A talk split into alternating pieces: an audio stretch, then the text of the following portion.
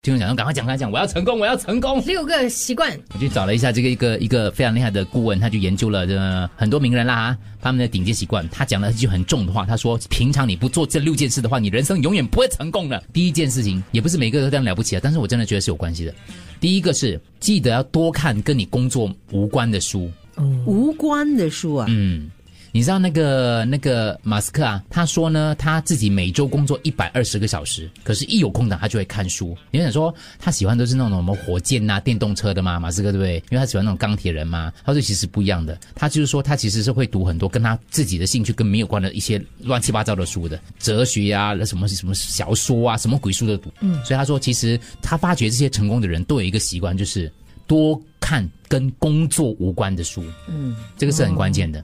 完蛋了你嗯完蛋，OK 啊好。第二个，给自己一个流汗的挑战。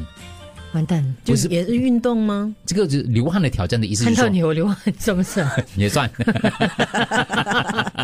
我举个例子啦冒，Mark Mark Zuckerberg 啦哈，他连续十年都为自己设定一个不同的目标，比如说二零零九年每天上班打领带，这个所谓的流汗的挑战就是 challenge 自己的一些习惯。哦，让自己没有那么容易过的。然后，二零一零年，Mark Zuckerberg 的目标是学中文。二零一一年，他只吃自己杀的动物，宰杀的那些家禽之类的。二零一二年，他每天写程式。二零一三年，他要每天认识一个不是在飞速工作的人。有难度的挑战给自己设定一些难度的东西，因为我们活得太顺遂、太平常到你无法跳出自己的那个生活圈子的不会。第三个就是有钱人的共同点，这些厉害的人每天都运动，因为持续运动的话，代表你意志力强，你有自信，你精力旺盛。啊，他说其实是很重要的，所以你没有哈。没有了。第三第四个你可以，嗯，慷慨助人，大方分享。如果你有这个习惯的话，对那我对相对。信他们的做所谓的慷慨，可能就不是那种大肆的，要让全世界人知道我做的这些事情。对啊对对对对对对对对，嗯或不者是是就就心地好了，就对别人好就对了。不是那种为了让别人知道你是什么慈善家，那就是很低调的。啊，你什么慈善富豪排行榜啊那种啊，不是那种哦，那种不会成哦，那种只是表面的哈、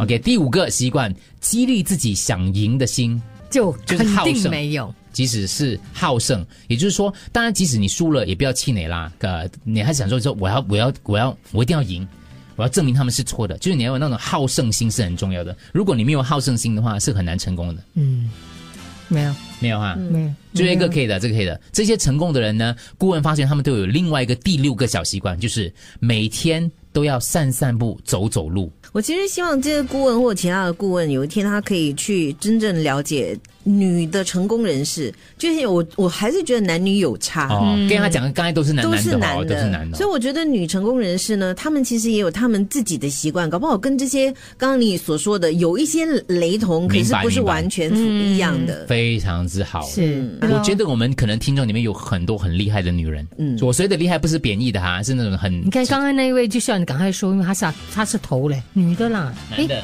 这是男的吗？医生吗？女的啦，哦，女的啊，他跟你的团的嘞，啊，这是次跟你去日本嘞，谁来的？